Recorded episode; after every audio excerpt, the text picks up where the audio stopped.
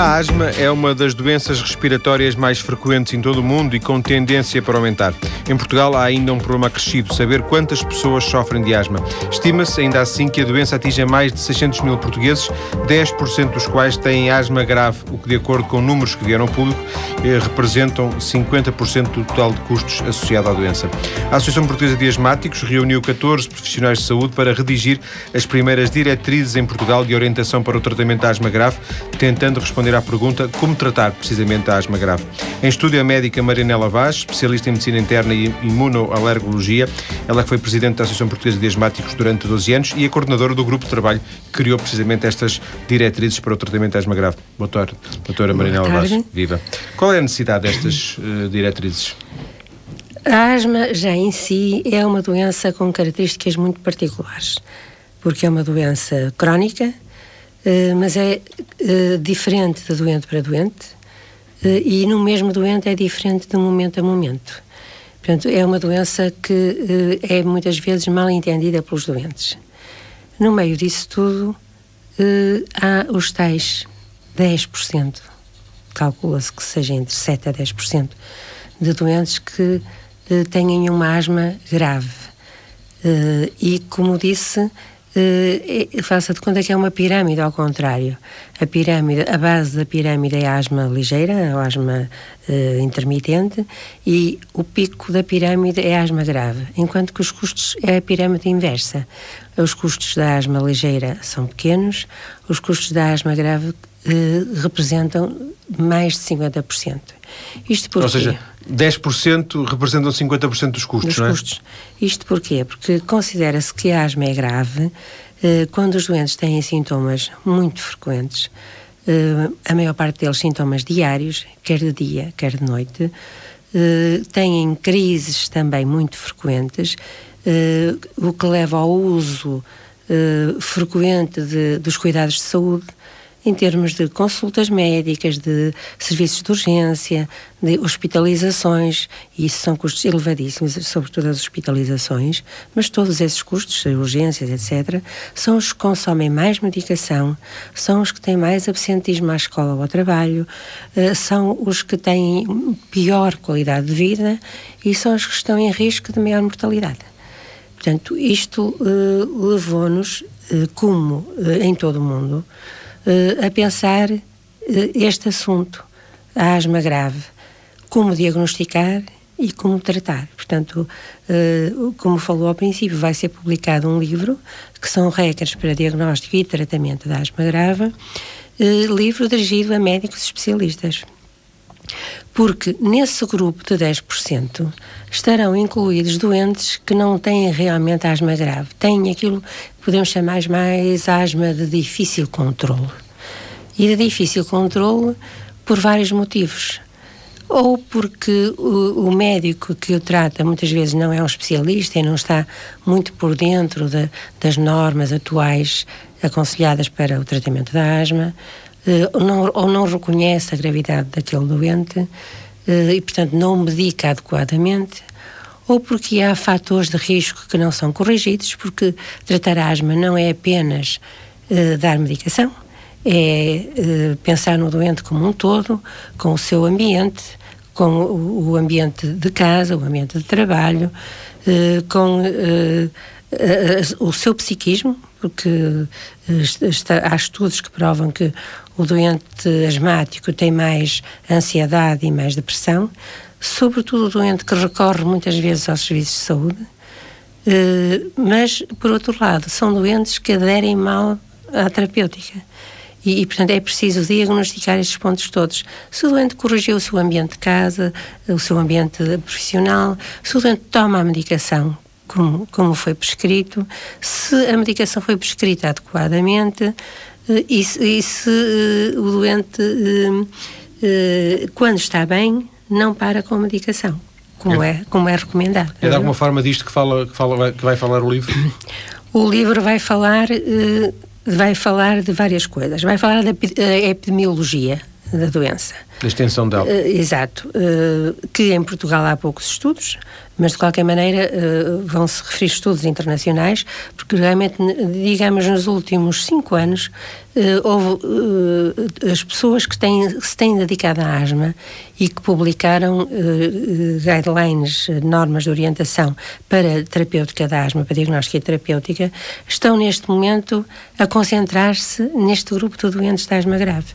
E há muitos artigos publicados, há muitos conselhos, eh, há muitas normas já, mas dispersas. Não há ainda, como em relação à asma em geral, nomeadamente o projeto GINA, que é o Global Initiative for Asthma, não há ainda regras dirigidas apenas à asma grave.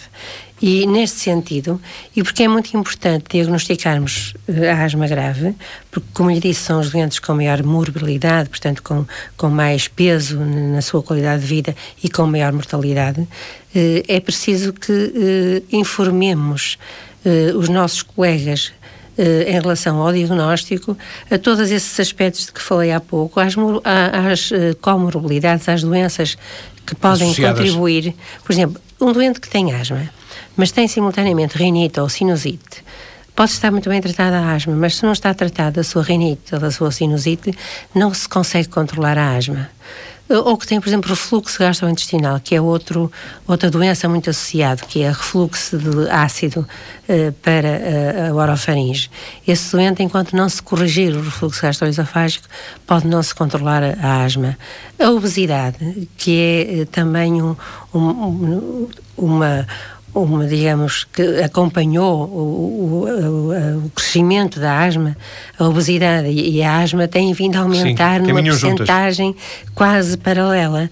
E não, não se sabe muito bem porquê. Se são fenómenos inflamatórios simultâneos, se não são. Uns artigos dizem que sim, outros dizem que não. Mas tudo isso são situações que é preciso corrigir. Portanto, o asmático é um doente muito complexo e o asmático grave é um doente ainda mais complexo. O que se pensa é que a asma grave não é uma doença, será um conjunto de doenças, digamos assim, eh, sob a mesma designação, eh, sob um guarda-chuva, digamos, eh, estarão um, um conjunto de doenças que se manifestam clinicamente por asma difícil de tratar. E uh, o que é que é considerado asma grave? Além do que aquilo que disse de, de sintomas frequentes, exacerbações frequentes, etc., é um doente que responde mal à terapêutica habitual, à terapêutica que controla uh, a grande maioria dos asmáticos. Dos asmáticos. Aquilo que é dado a um asmático pode não servir Exato. para um asmático grave. 90% dos asmáticos, se, fizer, se forem bem avaliados, forem bem medicados, eh, se lhes for mudado uh, aquilo que é preciso mudar no ambiente que os rodeia, uh, se for uh, se aderir à medicação com doses não muito elevadas das terapêuticas atualmente recomendadas, nós conseguimos controlar a asma. Os, esses 10% são doentes não controlados, mesmo com as doses mais elevadas desses, desses fármacos, nomeadamente uh, os corticosteroides, as chamadas cortisonas, por via inalatória, e uh, substâncias para dilatar os broncos, broncodilatadores, que se podem associar aos corticosteroides nos casos mais graves, em doses permanentes, diárias, e depois toda uma panóplia de medicamentos que acabam nos corticoides orais esses já com efeitos colaterais, esses já a ter que ser dados com moderação nas doses mínimas que, que sejam necessárias, mas portanto nós temos um conjunto de medicamentos que na asma grave a resposta é má. Diria que, estes, que estas orientações, uh, estas regras que, que, fazem parte do, do, livro a lançar proximamente, um, ehm, o grande mérito é, é, é, é, coligir a informação dispersa e de alguma forma esse trabalho acaba por ser pioneiro, uh, não só a nível nacional como também a nível internacional? A nível nacional, sim. Não há nada publicado sobre asma grave. A nível internacional, penso que o livro que vai sair é um livro bastante mais completo do que o que há a nível internacional, que são artigos dispersos sobre um ou outro aspecto da asma grave, não é? Portanto, este livro vai ter o capítulo da epidemiologia, vai ter o capítulo que é chamado os fenótipos. Fenótipos são as tais asmas diferentes, uh, que se manifestam de forma, de forma diferente. Sei lá, há, há doentes que, por exemplo, não respondem aos corticosteroides, há doentes que têm asma induzida por aspirina uh, e que são sempre asmas graves, uh, há doentes que têm uma obstrução permanente dos brônquios em que não se consegue Uh, dilatar com, com a medicação habitual. Portanto, há um conjunto de situações clínicas. Há doentes que têm asma extremamente instável, que de repente podem ter uma crise gravíssima e, e terem que recorrer a um serviço de urgência, pronto, e às vezes crises que podem ser fatais. Portanto, há, uh, o, o, tal, o, o fenótipo é a expressão clínica associada. Uh, Exprime-se de várias formas, aliás, muito de diferentes. É? De várias formas. Depois há um capítulo de diagnóstico.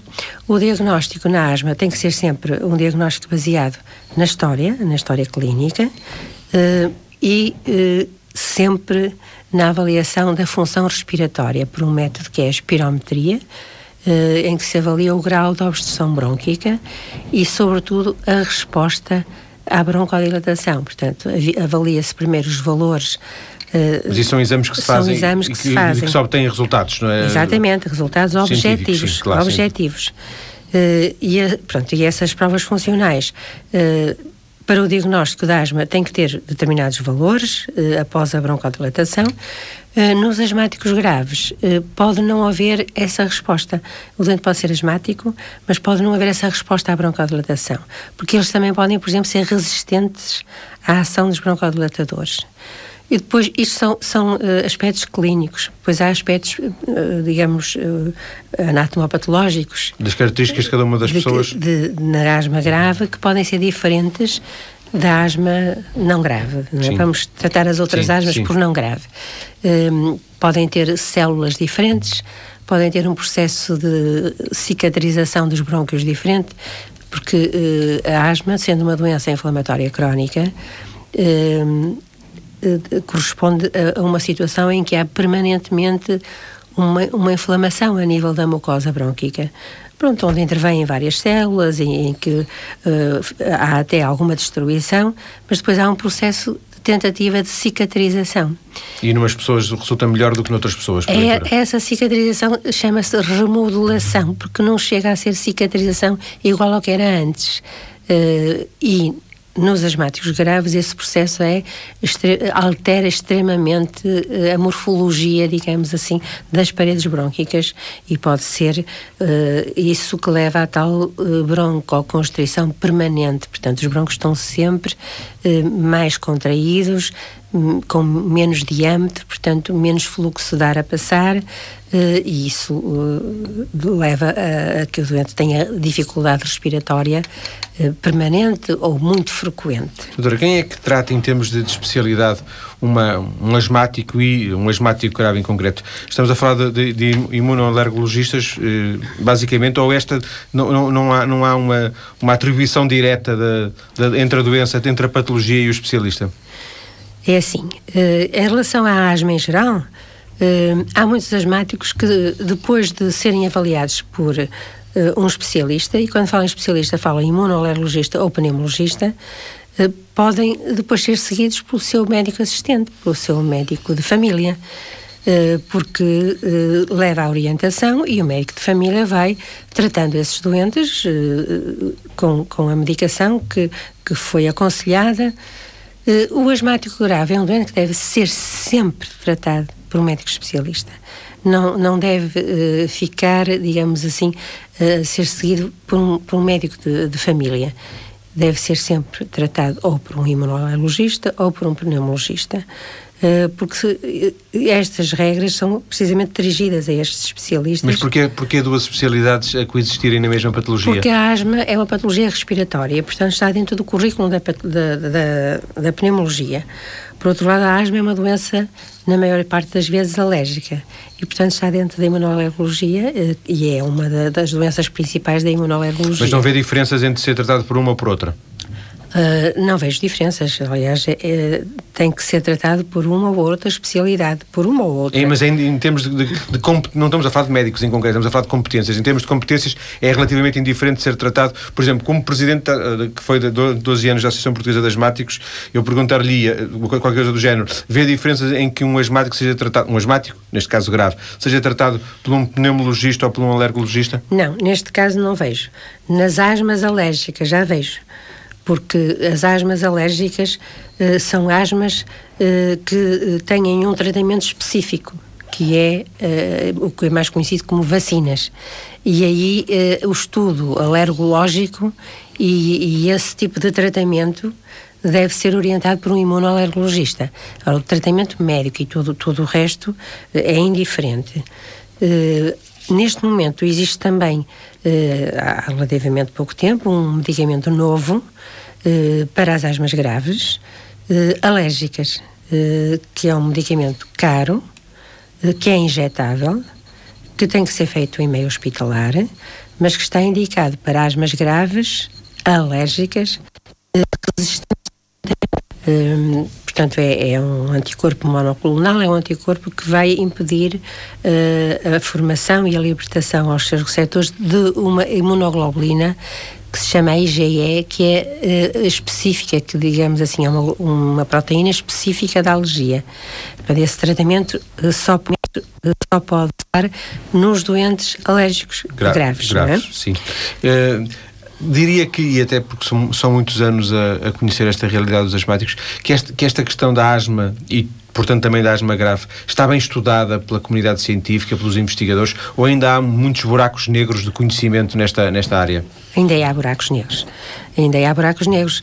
Enquanto que se progrediu muito, de uma maneira geral, no estudo da asma, uh, em geral, uh, por isso é que neste momento a grande maioria dos artigos publicados uh, sobre asma grave são muito recentes, têm uh, cinco anos ou menos até, uh, e há uma especialista que se dedica muito à asma grave, a Sally Wenzel, que num dos primeiros artigos que escreveu dizia asma grave, uma doença ou um, um, conjunto de doenças diferentes, porque realmente nem isso se sabe. Não é? Ainda não se consensualizou é, em termos científicos. Exatamente, porque há estudos que se dedicam mais a estudar a morfologia das vias aéreas e vão encontrar células diferentes.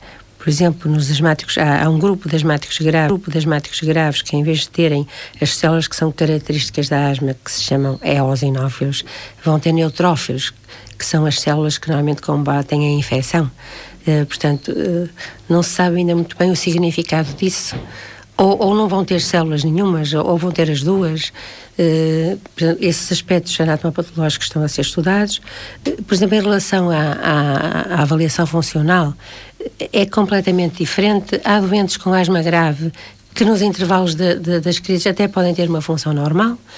Uh, muitos deles têm sempre obstrução brônquica e a clínica também pode ser muito diferente. podem ser doentes que começaram a ter asma na infância. Uh, a grande maioria dos doentes com asma uh, grave são adultos, mas há crianças com asma grave. Uh, mas podem ter tido uma asma não muito grave, que foi progredindo ao longo do tempo e que na vida adulta se pode tornar grave. Isto é uma, da, uma, uma, das maneiras da apresentação, é a evolução de uma asma menos grave para uma asma grave. grave mas uh, muitos doentes com asma grave nunca tiveram asma e na vida adulta, a partir de um episódio, por exemplo, uh, uma virose, uh, uma gripe, fazem com complicação uma crise de asma e, depois... e, a partir daí ficam asmáticos e ficam asmáticos graves. A grande maioria das, das asmas graves não são alérgicas. Uh, e surgem uh, depois de um incidente qualquer. Como uma virose, como por exemplo. Uma virose. Na segunda parte da conversa, que é já daqui a poucos minutos, vamos explorar essa, essa questão da, das origens da asma grave das, das, próprias, da própria característica desta doença ou deste conjunto de, de doenças. Uh, volto já à conversa com a doutora Marianela Vaz. Até já.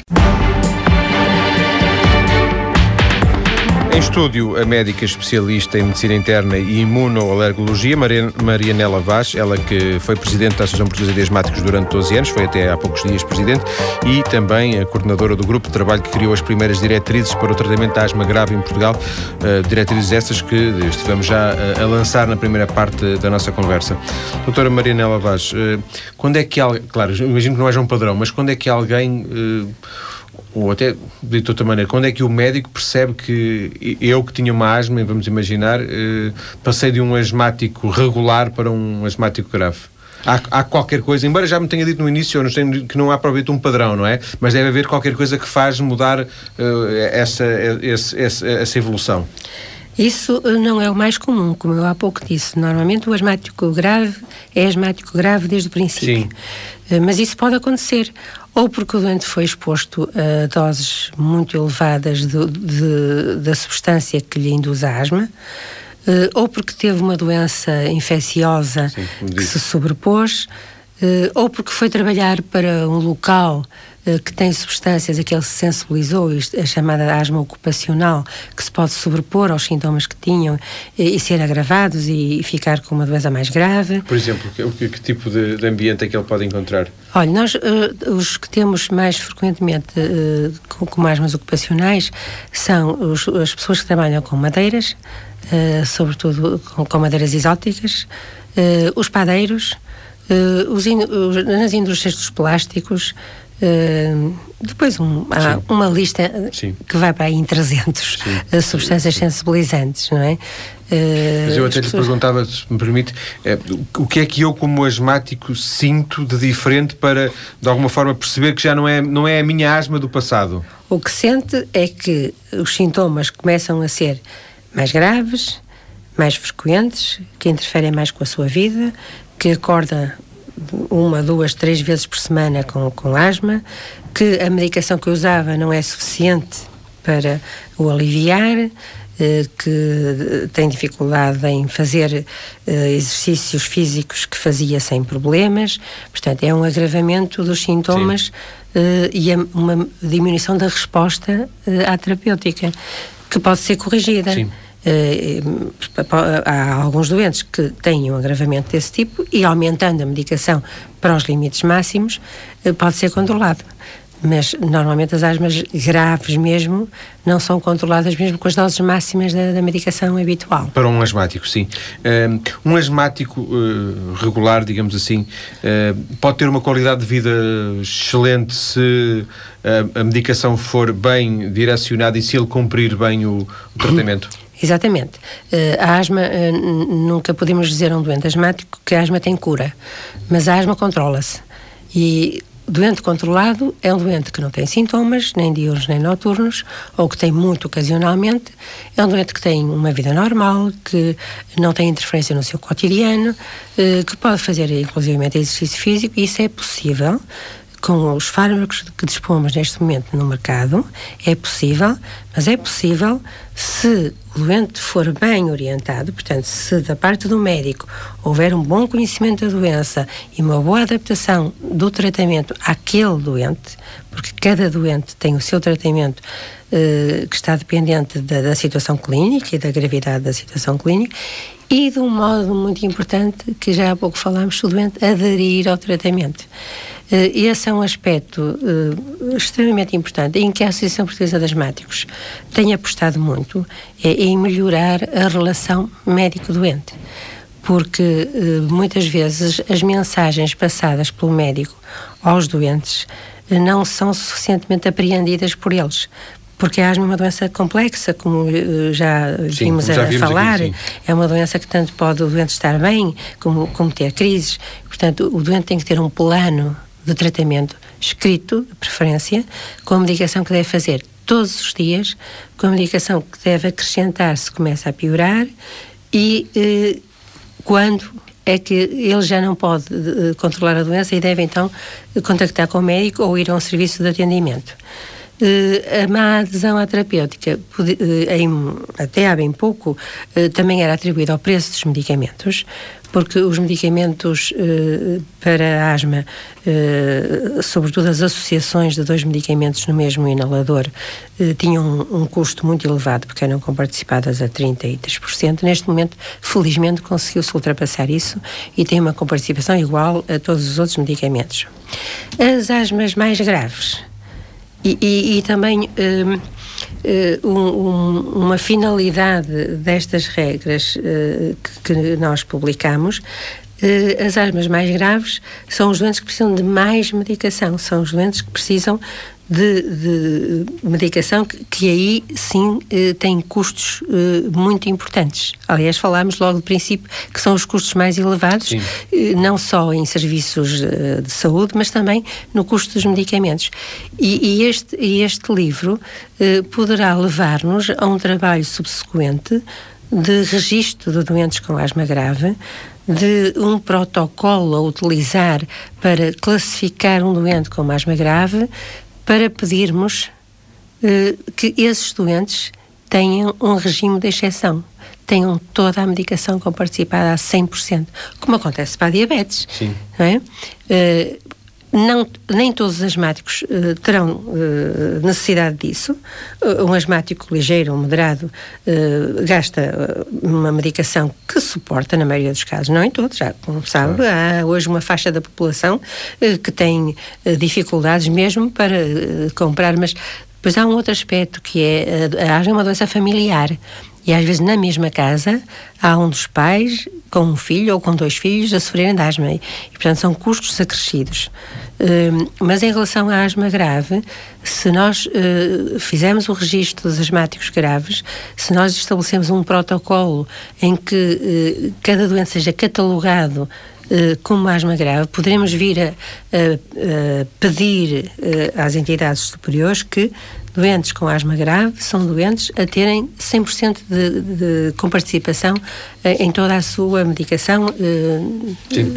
É um pouco, de alguma forma, um projeto para a própria associação sim, perdão, sim. para asmática, para, asmáticos poder exato. concretizar. E, e, e, para, para os médicos que tratam este tipo de situações e que às vezes se veem confrontados com a impossibilidade de controlar, porque estes doentes, estes é que gastam muito dinheiro, não é? E vêm-se uh, impossibilitados de prescrever mais isto, mais uma coisa, mais outra, porque uh, uh, realmente os custos aí são muito elevados. Você disse há bocadinho que percebi que, que a asma grave não escolhe propriamente idades e agora acabou de dizer que pode haver um pai e um filho. Ainda assim, é menos comum haver jovens com asma grave do que, do, do que adultos? felizmente sim. Mas há, mas há crianças e jovens com asma grave, não é? Uh, uh, os adultos, uh, normalmente são, a asma grave aparece, como também já há pouco falámos, às vezes sem passado nenhum, não, não é aquele adulto que tem asma que, te, que tem desde a infância que sempre se perpetuou, ou que teve na infância e deixou de ter depois na, a partir dos 10 anos, mas que voltou a ter mais tarde. Uh, não, a asma grave, geral, na maioria dos casos, é uma asma que se instala subitamente uh, depois de, de um episódio. Uh, as, as, viroses são realmente as principais, mas pode ser outra coisa qualquer. Mas ainda assim é, é, é, já é mais provável que um pai asmático grave uh, passe a um filho esse, não, não. não há uma relação? Não, aí não há uma relação. Aí não há uma relação.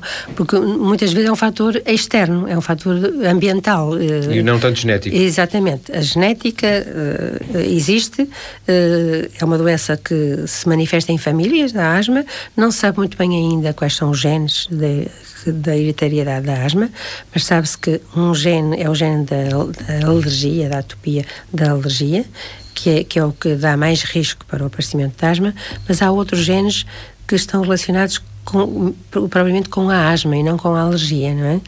Um, mas não há isso que diz de um pai asmático grave vai ter um filho asmático grave, não. Um pai asmático tem mais probabilidades de ter um filho com asma mas não necessariamente asma grave. grave é? sim. É, há pouco também dizia que eh, estes estudos são recentes eh, e que, de alguma forma, a comunidade científica está a acordar nesta altura, para, nestes últimos anos, para esta realidade. Porque esta é uma, é, é uma doença, vamos chamar-lhe só, só para simplificar uma doença, é, também ela recente, ou apesar disso não é tão recente e, e havia, entre aspas, alguma distração, digamos assim, só para simplificar a conversa. Podia ser que, que esta fosse uma, uma doença mais civilizacional, fosse mais recente? Não, a asma tem vindo a aumentar. Isso tem a ver com a civilização. Não vamos ter tempo, se calhar, de falar sobre isso, mas tem a ver com a civilização. Uh, muito sucintamente, o que parece é que o afastamento do contacto com, com a terra, vamos pôr isto em modos muito simples. Uma criança hoje vive uh, em cidades, uh, em cimento, em asfalto. o tem, apartamento, o carro do pai e a escola sempre fechado, não é? Não tem contacto com, com os animais, com a terra, com, e isso leva a que o sistema imunológico se altere e, portanto, haja mais resposta, uh, uh, nomeadamente uh, no, sentido da alergia, mas também noutros sentidos. Por exemplo, a diabetes também aumentou muito nos últimos anos. As, as doenças que são de outro tipo, que são doenças autoimunes. mas perdemos-nos um bocadinho porque esta questão começou com com a questão de sabermos se, se haveria, primeiro que tudo, uma, uma, uma, uma relação entre os, os, tempos presentes. O, o, ah, estava a perguntar se era uma doença recente. Sim. Uh, eu comecei por dizer que é uma doença com uma prevalência crescente. Sim. Sim. O, o interesse pela asma grave advém do facto de nos últimos 10 anos terem eh, surgido uh, chamadas guidelines eh, que existem o tal projeto Gina, mas existem na Austrália, existem nos Estados Unidos. Pronto. E quando se publicaram esses guidelines, pensou-se que estava tudo resolvido. Regras que de alguma forma eh, informam a, a comunidade científica, não é? Asmático intermitente faz esta medicação, asmático persistente ligeiro faz esta medicação, asmático eh, moderado faz esta, percebe? Pronto, havia uh, essas normas Cada tipo de gravidade tinha a sua medicação e a gravidade é avaliada por sintomas e por tais valores, tais e tais valores claro. funcionais. Havia um, uma medicação, mas depois uh, começou a verificar-se que uma percentagem de doentes saía fora desse esquema. Uma percentagem que é os tais 10%, mesmo que se aplicasse aquelas regras todas muito bem aplicadas, não se conseguia controlar. Uh, controlar. E daí começou a, a, surgir o interesse pela, pela asma grave, que não é controlada pelas tais medicações que se podem levar ao convencionais, máximo. Sim. Convencionais. E, e, e daí começou então a, a publicar-se sobre aspectos diferentes, sobre a clínica, sobre a, a, função respiratória, sobre a patologia, portanto, sobre as, as De alguma forma pode-se dizer que o interesse é recente, mas a, existência da própria asma grave... Com certeza, com certeza, só que foi o sair fora do esquema que em determinada altura se jogou isto é assim, isto é o ideal. Estes doentes fazem assim, ficam, ficam controlados. Não. Uh, há uma faixa de doentes que, mesmo seguindo as guidelines, não ficam controlados. E, e, também dentro da própria asma grave, não há propriamente uma asma grave, haverá várias asmas graves, exatamente, não é? Exatamente, exatamente. Uma delas é até é alérgica por, e outras não. E outras... Até porque há pouco dissemos, porque a asma grave alérgica ainda tem neste momento mais um, um esquema terapêutico que, que pode atuar, Sim. enquanto que a asma grave não alérgica, esse, esse fármaco que é recente, não tem indicação, não é? Não resulta, não, não, não resulta porque ele vai combater a alergia, Sim. não é? E, portanto, não resulta. Portanto, uh, uh, há asmáticos graves em que é realmente muito difícil e, e são os tais doentes que têm que fazer uh, corticosteroides, cortisonas por via oral, com todos os efeitos secundários que daí advêm. Mas ainda assim há, há, alternativas. há uma terapêutica que, que, de alguma forma melhora a qualidade de vida? Sim, mas no, nesses doentes não podemos falar em controle, ao contrário dos 90% em que podemos falar em controle, em que podemos falar em que tem uma qualidade de vida Sim. normal igual a de qualquer pessoa, inclusive a fazer, praticar desporto. Uh, sabe que nos Jogos Olímpicos, quando se fazem estudos, encontram-se percentagens elevadas, 18, 20% de asmáticos. Sendo os nadadores daqueles que são mais atingidos pela asma, e são olímpicos. Nós temos um, um doente nosso, que é um nadador olímpico e que, que é asmático e tem a sua asma perfeitamente controlada. Sim. Portanto, a asma não grave se tudo correr bem, se, se, o doente estiver bem medicado e ele fizer a medicação, pode controlar-se. A asma grave, podemos melhorar o mais possível. Mas nunca chegar aos mesmos patamares. Mas nunca chegar ao controle total. Uh, e é assim, não devemos mesmo ambicionar quer dizer, há um limite para as medicações, quer dizer, há um limite a partir do qual não podemos uh, dar mais dose, não é? Portanto, depois há que misturar medicamentos, há que associa fazer associações de vários medicamentos, há que dar mesmo corticoides orais, mas uh, não vamos esperar que aquele doente possa correr, possa uh, dormir todas as noites sem ter sintomas, uh, possa ter uma boa qualidade de vida. Vamos dizer que, possa, que a gente quer é que ele tenha uma razoável qualidade de vida. Ainda assim, deixe-me agora apelar à sua memória. Uh, se calhar estamos a falar de, de, algo que vai mais cedo ou mais tarde vai aparecer uma, um, uma terapêutica, um medicamento que, que vai resolver isso. Se calhar há 20 ou 30 anos, Com quando a doutora Marianela Vaz já era imunoalergologista, se calhar não se conseguiam terapêuticas tão, eu vou dizer, eficazes, tão boas como aquelas que existem hoje? Posso lhe dizer uma coisa. Eu sou fui, fui presidente da Associação Portuguesa das Médicas na qualidade asmática e não de médica.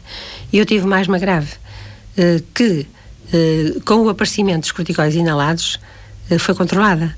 Portanto, o meu exemplo é o exemplo para muitas outras pessoas que neste momento têm asmas difíceis de controlar. Para mim, a asma seria talvez difícil de controlar que tinha que tomar eh, corticoides orais de, todos os dias e a partir do aparecimento dos corticoides inalados realmente uh, houve um controle eu e muitos casos como Sim. o meu o que está a dizer é verdade provavelmente daqui por uns anos e há vários fármacos que estão a ser testados provavelmente daqui por uns anos poderemos ir mais além porquê? porque conhecemos melhor o que é asma grave ou o que são asmas graves eh, porque a asma grave eh, não, não é muito correto. A gente diz asma grave, mas sim, são mas várias isso, asmas, sim, não é? Eh, e, portanto, para cada uma delas é possível que se venha a descobrir novos fármacos que venham permitir o maior controle desse tipo de asma. E já é? agora deixa-me perguntar, não tanto à médica e vai já, ver, vai já perceber porquê, mas mais à, à presidente, digamos, eh, da Associação Portuguesa de Asmáticos, se conhece, se ouviu relatos de outro tipo de, de, de, de, terapêuticas, digamos assim, não convencionais, que possam ter tido algum tipo de um, ehm, boa influência no, no tratamento destas situações? seja uma eh, acupuntura, se, enfim. É sim, eh, há doentes que gostam muito de medicinas alternativas. Uh, mas uh, posso lhe relatar o caso uh, de um rapazinho que tinha uma asma perfeitamente controlada e em que os pais acharam que medicamentos, medicamentos, químicos. medicamentos químicos todos os dias, todos os dias, inaladores, e depois a ideia da bomba os, os doentes e os pais, sobretudo, o meu filho usa a bomba, que não é bomba nenhuma, aquilo é um dispositivo para administrar medicação por via inalatória. Então resolveram deixar a medicina convencional e ir para medicinas alternativas. E foi um desastre, porque esse menino ia morrendo numa crise aguda de, de asma. Isto é um exemplo, eh, mas realmente, eh, se a asma é uma asma a sério, as medicinas alternativas não resultam. A acupuntura uh, pode atuar. Acupuntura, uh, pode atuar, por exemplo, em termos de relaxamento, porque ainda há bocadinho falámos que os doentes asmáticos têm alterações psicológicas, são doentes mais ansiosos, são doentes mais deprimidos. Portanto, o doente relaxado pode ter melhor qualidade de vida, não é? Uh, agora, não há nada cientificamente provado em relação às medicinas alternativas e, e devemos ter muito cuidado. Pode ser associado, digamos assim, Sim. à medicina convencional. Mas não para substituir Mas os não fármacos. substituição. Exatamente. Os fármacos que estão exatamente. indicados. E devemos desmistificar uh, a tal ideia de que os inaladores fazem mal, as bombas fazem mal. Devemos desmistificar isso, porque esse é o tratamento ideal. A, a, a terapêutica vai diretamente aos brônquios em doses muito menores que se fossem tomadas por via oral. Há uma certa dramatização, às vezes, ah, nos, nos, próprios filmes, não é? Daquela aquela situação que ele está um bocado em pânico e depois não tem a bomba à mão e, vai, e pode ter ali uma, um, quase um ataque de pânico. Esse não é? que não tem a bomba à mão é um mau doente. Porque um, um doente que, sabe, que conhece bem a sua doença deve trazer sempre consigo a medicação de alívio. Agradeço à doutora Marianela Vaz uh, ter vindo à TSF, uma conversa que serviu para conhecer melhor, mais do que a realidade da asma, até porque a doutora Marianela Vaz foi nossa convidada há três anos para nos falar aí sim de asma. Desta vez falamos sobretudo de asma grave. Muito obrigado, boa tarde.